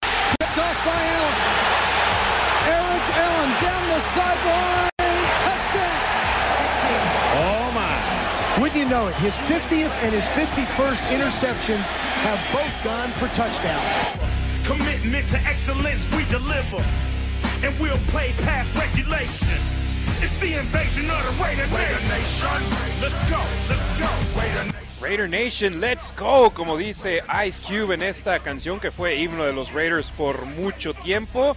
Y vamos ahora a entrarle contra los rivales divisionales, los Broncos de Denver. Empiezan las segundas vueltas de los partidos contra los oponentes del oeste de la conferencia americana. Y para hablar del partido del domingo me acompaña desde la Ciudad de México Ricardo Villanueva, colaborador de Máximo Avance y también de la Nación Raider. Mi estimado Rick, buenas tardes, un gustazo estar conectado contigo de nueva cuenta. Hola Harry, buenas tardes, buenas tardes a la Nación, buenas tardes a todos los radioescuchas en todos lados y pues sí, gracias por la invitación y haciendo presencia como cada semana Harry. Por supuesto, no me siento igual cuando no están tú y Demian, así que estoy contento de tenerlos a los dos. La semana pasada Demian por asuntos familiares no estuvo, tú me faltaste una semana anterior, entonces tenerlos a los dos ya me siento normal, de nueva cuenta. Eh, Ricardo, ir contra los Broncos, ¿qué significa para los Raiders? Y no hablo sobre un equipo de 2 y 7 contra un equipo de 3 y 6, sino Raiders contra Broncos. Esta rivalidad para ti, ¿qué significa? Híjole, definitivamente es muy importante, ¿no? Es de estos partidos que no importa cómo vaya el récord, no importa quién, quién esté coachando, lo que sea, ¿no? Siempre se tienen que ganar. Por sí todos los partidos se tienen que jugar obviamente para ganar, ¿no?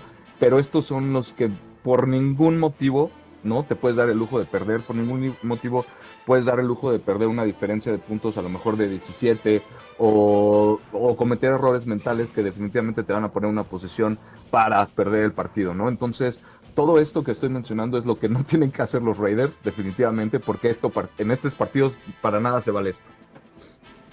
Sin duda alguna, este partido, y caray, van cinco juegos consecutivos ya entre estas dos franquicias en la que los Raiders han derrotado a los Broncos. Ahí te va, los Raiders de Las Vegas nunca han perdido frente a los Broncos de Denver. Desde que se reubicaron a Las Vegas, los Raiders no han perdido. Ricardo, ¿qué tienen que hacer los malosos para ganar el partido del domingo? Aparte de anotar más puntos, obviamente. Sí, obviamente, no, y pues obviamente que no les anoten tantos. Se escucha de alguna forma fácil. Eh, afortunadamente, del otro lado van a tener una ofensiva que no genera tanto, ¿no? Como decía Demian hace ratito, va a ser una oportunidad para que la defensiva de los Raiders de alguna forma haga un, un se haga presente, ¿no? Y puede influir en el partido, ayudando también a la ofensiva con intercambios de posesión. Entonces, una, obviamente eso, ¿no? De no permitir puntos y la ofensiva definitivamente ayudar, ayudarse a poder terminar los partidos, ¿no? Sin castigos innecesarios, no leyendo bien las coberturas, las coberturas por parte eh, del perímetro, no eh, las asignaciones de la línea ofensiva, o sea, a fin de cuentas son cositas que ellos saben que tienen que hacer, ¿no? De ejecución de alguna forma que parece que lo han hecho, pero no han podido hacerlo constantemente em, buenos de alguna forma para, para poder terminar los partidos, ¿no? Ricardo Villanueva, colaborador de Máximo Avance y de La Nación Raider, aquí presente con nosotros. ¿Cómo lo hace cada semana en La Nación en Deportes Vegas 1460 AM? ¿Te ha sorprendido ver que los Broncos de Denver no han podido hacer la labor que creíamos que iban a poder hacer ahora que tienen a un mariscal de campo de los considerados de élite en la NFL en Russell Wilson? Pues sí, definitivamente se esperaba muchísimo más de la ofensiva de los Broncos, ¿no? Yo creo que se esperaba más, obviamente, de su ofensiva que su defensiva, y para nada tenían, tienen mala defensiva, sino simplemente antes de, que empezara la temporada, pues sí, se, esperaba muchísimo. Sí me ha sorprendido un poquito el, ese tipo de desenvolvimiento que ha, que ha generado Russell Wilson como coreback de Denver, ¿no? De verdad me esperaba un poquito más. Se ha hablado mucho, ¿no? De a lo mejor cosas que pasan en el vestidor, de la personalidad propia del coreback muchas cosas que la verdad es que pues no, ni siquiera estoy enterado, pero todo ese tipo de cosas que no había visto en Seattle, de alguna forma es lo que me ha, me ha sorprendido un poco, ¿no? Y teniendo tanto talento que, que, estén en esta posición es lo que me sorprende. Entiendo obviamente lo de las lesiones que han sufrido, ¿no? Pero, pero definitivamente pues se esperaba mucho más de este coreback. Y de lo que acabas de mencionar, prácticamente se puede decir lo mismo de los Raiders, ¿no? De que tienen el talento, de que tienen los jugadores, pero no han logrado dar el ancho de la manera en la que se esperaba y ambos equipos perdiendo partidos cerrados, caray, te vas con los Broncos de Denver y ves su primera derrota de la temporada 16-17, después de escalabros por tres puntos eh, ante Indianapolis en eh, Los Ángeles ante los Chargers, de 7 puntos contra los Jacksonville, contra eh, los Jets, perdón, y de 7 puntos contra Tennessee. Sus derrotas, al igual que las de los Raiders, a excepción de una siendo por una posesión. Entonces, si bien las marcas nos indican que son los dos equipos que están peleando por el sótano de la división, estos dos equipos han sido competitivos y han dado pelea. Los Raiders más por su ofensiva y los Broncos más por su defensa. Sí, de alguna forma se han, se han mantenido en los partidos, no han podido concretarlos, ¿no? Pero, pero sí se han mantenido, ¿no? Y, y volviendo a esta parte del talento, lo decías hace unos minutos antes del corte comercial, el reto a Chandler Jones, ¿no? Que definitivamente es otra parte del talento que tendría que haber llegado, ¿no? A, los Raiders, pero pues no se ha hecho presente, ¿no? Y obviamente no puedes eh, estar todo el tiempo dependiendo de solo un jugador a tu defensiva o, o a la ofensiva también, pero cuando tienes otros días que le tienen que echar la mano, ¿no? Que tienen que trabajar en conjunto para, para poder hacer una buena jugada exitosa y más cuando le pagaste mucho a ese nuevo jugador que traes y que pues se supone que, que pues el talento ahí estaba, ¿no? Pero pues no se ha, no se ha desplegado como esperemos. Y tú como exjugador, tú sabes, cuando una pieza te falla en los 11 hombres en el campo, te cambia el plan de juego completamente. Y en este caso, por ejemplo, ¿cuánta presión hemos visto a los últimos tres mariscales de campo que se han enfrentado los Raiders en orden sucesivo? Eh, Matt Ryan, Trevor Lawrence y Andy Dodson. ¿Cuánta y es más, hasta sumo a Davis Mills. ¿Cuánta presión has visto a estos cuatro mariscales de campo desde la semana de descanso de los Raiders? Nula. Cuando no se pone presión al mariscal de campo, ¿eso qué significa para los linebackers y para los esquineros, los profundos, los safeties? Pues mira, Harvey, es que eh, justo lo dijiste, ¿no? De alguna forma es una descoordinación que afecta, va siendo una bolita de nieve, porque si no empiezas a hacer bien tu chamba desde la línea de golpeo, ¿no? Pues todo lo que pasa atrás te puede afectar de forma exponencial y simplemente una mala cobertura o una mala asignación definitivamente se puede volver una jugada explosiva que te puede terminar costando seis puntos, ¿no? Y para cómo ha estado jugando de alguna forma toda la defensiva, a excepción de Max Crosby, pues no puedes permitir esto, ¿no? Necesitas eso, necesitas en serio trabajar en conjunto lo que has practicado en la semana. Ya a lo mejor no romperte la cabeza de pensando en playoffs o, o en lo que sea, ¿no? Tratar de ejecutar bien jugada por jugada, que es lo que tendrían que estar haciendo cada ocho días, pero ahora sí hacerlo, ¿no? Ahora sí hacerlo porque, repito, contra este rival no le puedes perdonar. Perdón, ahí se nos cortó Ricardo. Ahorita en breve lo tenemos de regreso aquí en La Nación en Deportes Vegas 1460 AM. Gracias por estar en sintonía con nosotros Raider Nation. Es la previa del partido entre los Raiders de Las Vegas y los Broncos de Denver. Juego por el honor y juego para evitar estar en el sótano de la división, que es lo que los malosos quieren evitar, no estar en último lugar, que es donde se encuentran en estos momentos y definitivamente no quieren estar ahí los Raiders. Veamos si logran evitarlo precisamente con una victoria en patio ajeno este domingo. Ahorita en breve tendremos de regreso ya a Ricardo Villanueva aquí en La Nación, en Deportes Vegas 1460M, conectado en vivo desde la Ciudad de México. Disculpa Ricardo, se nos conectó, se nos desconectó la señal. Si quieres cerrar tu, tu comentario. Listo, no, pues nada más eso, ¿no? Eh, pues solo iba como apunte, ya ves que me dicen el profe Barco, desde que llegó, cuando llegó Warren Sapp, ¿te acuerdas? El primer año no tuvo tanta producción como se esperaba, ¿no? Entonces, esperemos que, de alguna forma lo de Chandler Jones repunte, ¿no? Con este antecedente y, este, pues nada más, porque definitivamente la defensiva le tiene que ayudar a la ofensiva. ¿Viste el voto de confianza que le acaban de dar a Josh McDaniels eh, con los con, lo, con el, entrenador, en, eh, perdón, el dueño del equipo, Mark Davis, dándole el voto de confianza a, Josh McDaniels. ¿Qué te pareció eso? Porque también volteas y ves el caso de Bill Belichick y en su primer año con los eh, Patriotas de Nueva Inglaterra no le fue del todo bien, tuvo marca perdedora, pero después de ello empezó a conseguir el éxito en su carrera. ¿Tú crees que puede, o sea, eh, los Patriotas en el primer año con Belichick, 5 ganados, 11 perdidos. Los Raiders por lo pronto, 2 y 7. Pero tiene el voto de confianza Josh McDaniels de Mark Davis. ¿A ti qué te parece eso?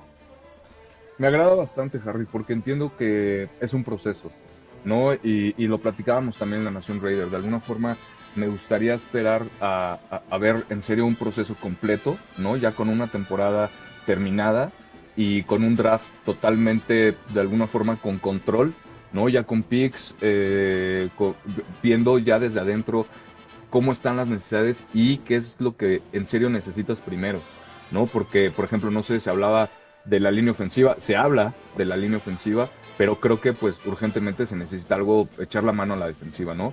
Ya vienen refuerzos, de alguna forma los Raiders se han ido reforzando durante estos días, pero pues definitivamente tienes que hacer más cambios a la defensiva y, creo que ahí es en donde está el, talón de Aquiles ahorita de los Raiders. Entonces por eso me gusta el voto de confianza de, del señor Davis, que, que le dé chance todavía este, este año, este, este proceso del draft que se viene, para ver qué es lo que pueden hacer los Raiders y, con tanto talento que ahorita tienen al que ya le pagaron, pues ver qué es lo que, lo que pueden lograr, ¿no?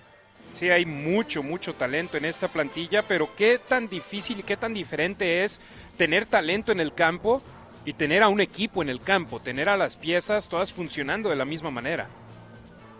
Es, es eso, es bastante complicado, más con, con, una, con una administración nueva, ¿no? Que trae obviamente ideas con las que pues tú no creciste o con las que tú no te desarrollaste y pues justamente eso, ¿no? Hacer esa comunidad o esa comunión más bien con respecto al objetivo y entender todos el sistema y hablar todos el mismo idioma, pues definitivamente es súper importante. Afortunadamente para los Raiders tienen un coreback veterano, no un coreback bueno, digo, simplemente se está viendo cómo, cómo está criticándose tanto a Russell Wilson en Denver y Derek Carr nos ha demostrado que sin receptores ha mantenido estos números, ¿no? Entonces de alguna forma eso también me da confianza, que los Raiders tienen a quien, eh, pues sí, con quien respaldarse de alguna forma, alguien que ha pasado por N cantidad de sistemas ofensivos, que de alguna forma se ha ajustado y, y, que pueda, creo, ¿no? traducir de alguna mejor forma este nuevo sistema ofensivo o esta nueva mentalidad, esta nueva identidad que quiere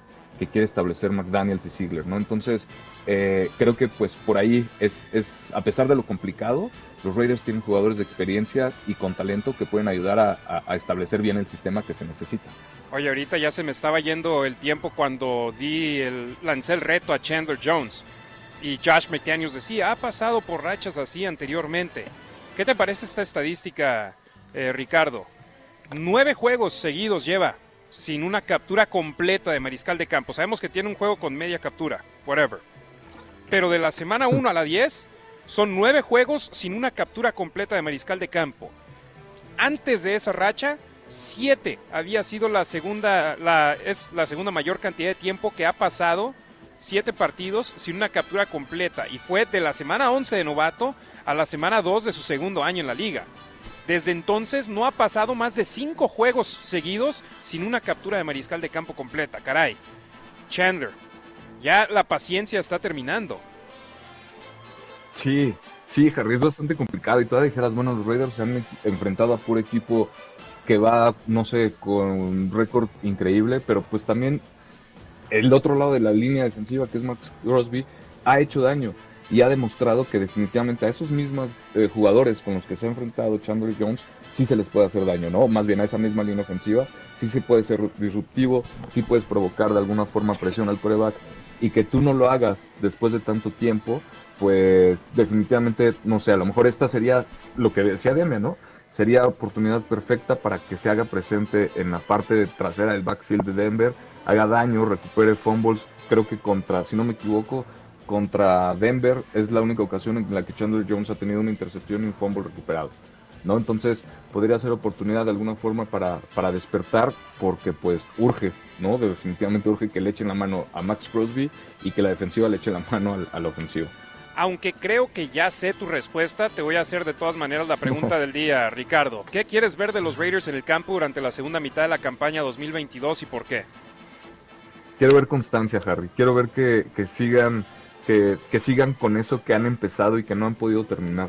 no llámesele como se le llame, no hemos visto que la defensiva ha tenido sus momentos, hemos visto la constancia de alguna forma de la ofensiva en ciertas partes del partido, a la mitad, más o menos, ¿no? El segundo, tercer, cuarto, pero pues de ahí el primero y el último cuarto como que no saben cómo empezar y o cómo terminar. Entonces me gustaría ver esa constancia de todo el equipo, desde el primer hasta el último cuarto. La verdad es que eh, es, es algo que saben hacer, a eso se dedican, han estado practicando para esto. Eh, es el segundo partido contra Denver, ya les pegaron el primero, entonces ahora de casa obviamente es más complicado con el frío, eh, pero pues los Raiders tienen, tienen, nos han demostrado que, pueden estarse al menos eh, estar al menos dentro del partido hasta el último cuarto, ¿no? Entonces nada más eso, que, aprendan a cerrarlo y, que, aprendan a empezarlo y ser constantes. Quiero que sean constantes para bien, no constantes, siendo inconstantes como lo han sido en esta campaña yo personalmente. Gracias Ricardo Villanueva, hermano. Síganlo en arroba Rasgit en Twitter y en Instagram. Acá nos esperamos el próximo viernes y el martes también en arroba La Nación Raider, nuestro stream semanal donde repasamos el partido previo de los Raiders aquí en la radio. Tenemos la previa de los juegos. Gracias Ricardo Villanueva. Gracias, Harry. Un abrazo y los esperamos en, en, las plataformas. Un abrazo hasta Las Vegas y gracias por la invitación. Por supuesto que sí, y esperemos algún día tener a un tercer elemento en el equipo para tener ese cupo abierto y traerte también, Ricardo. Lo veremos, Harry. Esperemos que sí. A ver si te llegamos a la cuota. Sí, no, A ver si te llegamos al gratis, Harry. No, hombre, yo gratis por mí. Pero luego platicamos de eso, no, no nos vayamos a quemar. Ya, ya, te están escuchando, entonces no te van a ofrecer nada. Ricardo, vamos, no te creas. Acá estamos en contacto, hermano. Muchas gracias. Un abrazo, hasta luego. Ricardo Villanueva, colaborador de Máximo Avance, colaborador también de La Nación Raider. Y ahí disculpen, ahí le bajamos poquito al volumen de la música para poder cerrar ahora sí ya el programa con el resto de lo que les tenemos preparado aquí en La Nación en Deportes Vegas 1460 AM. ¿Qué sigue? Las claves del partido. ¿Qué tienen que hacer los Raiders para ganar el juego del domingo? Y caray, han tenido juegos ganables que no han logrado capitalizar. Segunda racha de tres partidos consecutivos que han perdido. Los primeros tres, los últimos tres. Ahí entre los otros dos, tienen entre los otros tres, dos victorias y una derrota, por eso tienen marca de dos ganados, siete perdidos. Pero comienzo con los Raiders necesitando dominio terrestre. Los Raiders se han alejado de esa identidad que los hizo ver bien contra el conjunto de Denver que los hizo ver bien contra Kansas City ofensivamente y que los rescató contra los Tejanos de Houston. Pero desde entonces han abandonado el ataque terrestre, no han logrado hacer una buena labor ahí y toda esa responsabilidad recae en las espaldas de Josh Jacobs y la línea ofensiva de los Raiders. Si esas dos piezas de la ofensiva de los Raiders no logran hacer su labor, va a ser complicado ganar el partido en Denver y si hacen una buena labor van a poner en una mejor posición al equipo para salir victoriosos de allá del Empower Field en Mile High. Escuchemos al centro titular de los Raiders, Andre James, que nos habla de que pues hombre, hicieron una buena labor contra ellos, qué tan difícil es hacerlo dos veces. Escuchemos a Andre James.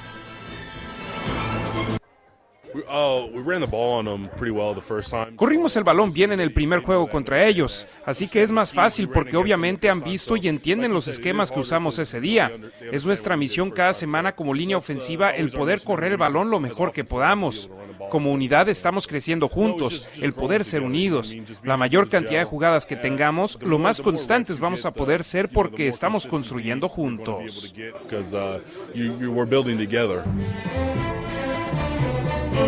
Sí, tiene que haber un cambio en el aspecto de lo que hicieron y les funcionó bien contra Denver, pues los Broncos lo van a tener bien escauteado porque tienen ese video disponible para ellos.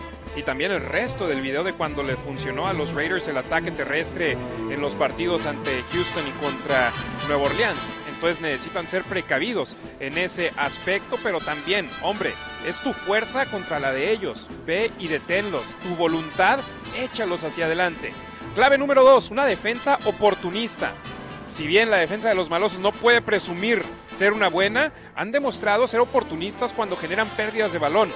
De las seis veces que le han robado el balón al rival esta campaña, en las últimas cuatro ocasiones han terminado con los Raiders dentro de la zona de anotación incluyendo dos de ellas con la propia defensa metiéndose a las diagonales. Uno de esos touchdowns fue de Amik Robertson en contra de los Broncos de Denver. Y Amik se convirtió en el primer jugador desde Nicholas Morrow en el 2020 para los Raiders en tener una intercepción, un balón suelto recuperado y un balón suelto forzado y apenas el segundo desde el 2018. Entonces Amik está haciendo lo que se vio bien haciendo en el nivel colegial, poniéndole las manos al balón y habló al respecto y por qué este esquema defensivo de los Raiders está siendo positivo para él, para él ser el jugador que es y no forzar a ser alguien más. Escuchamos al lobo, Amik Robertson. I've always been a guy that was, you know, always a ball guy. Siempre he sido un tipo que le gusta tener el balón en sus manos, que intento hacer jugadas. Entrando a la liga, el juego es más rápido y solo quería hacer yo mismo en cualquier esquema que me tocara, pero sumando mis propios instintos. Patrick Graham es lo que me dijo, sal y sé tú mismo en el esquema, pero agrega tus características a él. Tener a un coordinador defensivo así que te ayuda a salir más cómodo, pienso que eso es lo que me ayuda a hacer yo mismo en el campo y poder hacer jugadas.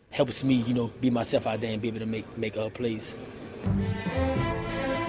Mick Robertson recibiendo la oportunidad más grande de su carrera en cuanto a snaps defensivos y si bien no ha sido perfecto, ha hecho una buena labor sobre todo eh, estando en el campo más tiempo al tener lesiones en ese cuerpo de esquineros. Estaba fuera Anthony Averett en primera instancia y cuando regresó Averett, Hobbs se lesionó y todo apunta a que Hobbs no va a poder volver por lo menos en este partido. Posiblemente en los siguientes es cuando lo veamos sobre el emparrillado. Esa fue la segunda clave del partido, defensa oportunista. Y la tercera clave, esta repetida de la semana pasada. Fuerza contra fuerza, debilidad contra debilidad la ofensiva de los Raiders, que es su fuerza, contra la fuerza de los Broncos de Denver, que es una defensa de élite, una de las mejores cinco de la NFL. Y la debilidad de los Broncos, que son uno de los peores equipos ofensivamente en toda la liga. De hecho, fíjense este dato, son el peor en cuanto a, a puntos anotados por partido, con 14.6 puntos anotados por juego.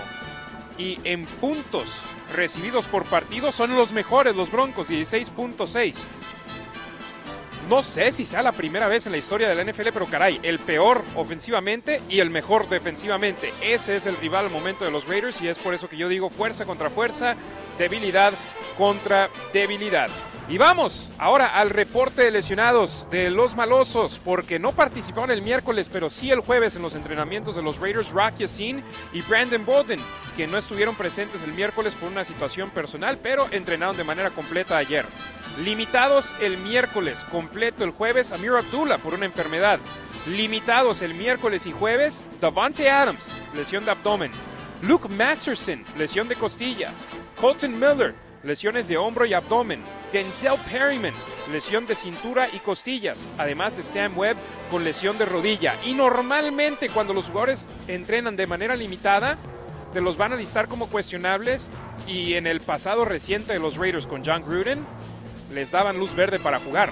Pero ahora, con el staff de cocheo de Josh McDaniels, yo creo que quieren que los rivales planteen su juego pensando que van a jugar los jugadores cuestionables y luego no juegan. Porque ha pasado ya múltiples ocasiones que jugadores están listados cuestionables y luego están inactivos el día de juego. Todavía no tenemos el reporte oficial de hoy que será publicado aproximadamente a las dos y media o tres de la tarde. Chequen las redes sociales de arroba la nación Raider donde les publicaremos eh, ese reporte. Y los titulares en la lista IR, Nate Hobbs, Darren Waller y Hunter Renfro. Pasemos al lado de los Broncos de Denver, donde no participaron el miércoles y jueves el fullback y ala cerrada Andrew Beck y KJ Hamler, que se perdieron el juego anterior, ambos por lesión de tendón de la corva. Jerry Judy, lesión de tobillo. Kwan Williams, lesión de muñeca, codo y rodillo, hombre. Triple play ahí de lesiones por parte de Kwan Williams. Limitados el miércoles, fuera el jueves, Kento Hinton. Cuando dejas de practicar después de hacerlo de manera limitada, eso es algo que definitivamente pone, enciende las, las alarmas en ese caso. Limitados miércoles y jueves, el linebacker Baron Browning por lesión de cintura se ha perdido los últimos dos juegos. Cam Fleming, lesión de cuádriceps, se ha perdido los últimos dos partidos. Tom Compton, lesión de espalda, y Graham Glasgow, lesión de hombro. Entonces Brown y Fleming sin duda serían buenos regresos para los Broncos. Y Justin Simmons, por una lesión de rodilla, se perdió el juego anterior y solamente ha jugado en cinco partidos esta campaña. También estuvo limitado los últimos dos días. Y ahí les va, chéquense esto. Jugadores en la lista de IR por parte de los Broncos de Denver tienen más de 10, pero estos son los titulares. El tackle izquierdo Garrett Bowles, el centro Lloyd Cushenberry, el esquinero Ronald Darby, el linebacker Randy Gregory, el corredor Javante Williams y el long snapper Bobenmeyer. Seis titulares de los Broncos de Denver fuera de acción en la lista IR. Entonces, sin duda alguna, las lesiones empiezan a cargar peso. Y las líneas de apuestas al momento tienen a los Raiders como underdogs por dos puntos y medio. Primera vez en buen rato donde los rivales de los malosos son favoritos en un partido. Las altas y bajas 41 puntos y medio. Y cerramos platicando sobre el salvaje oeste de la conferencia americana. Los Raiders de Las Vegas visitan a Denver. Raiders 2 y 7, Denver 3 y 6. El juego arranca a la una de la tarde, 5 minutos tiempo de Las Vegas. Y el otro partido también divisional, Kansas City visita a los cargadores de Los Ángeles. Los Chiefs con marca de 7 y 2. Los cargadores con récord de 5 y 4. Ese juego es el Sunday Night Football, 5.20 de la tarde, tiempo de Las Vegas, 7.20 de la noche, tiempo del centro y la ciudad de México. Recuerden Raider Nation, la transmisión del partido se la tendremos en vivo aquí en Deportes Vegas 1460M y deportesvegas.com. También pueden visitar lanacionraider.com diagonal radio para un enlace directo a la transmisión de 980 AM La Mera Mera en Los Ángeles. A partir de este juego y los siguientes tres, contra el conjunto de Denver y Seattle de visita y como locales contra los cargadores de Los Ángeles, su servidor y amigo Harry Ruiz estaré narrando los cuatro cuartos del partido y Demian Reyes, que nos acompaña cada semana aquí en nuestro programa, estará dando el análisis.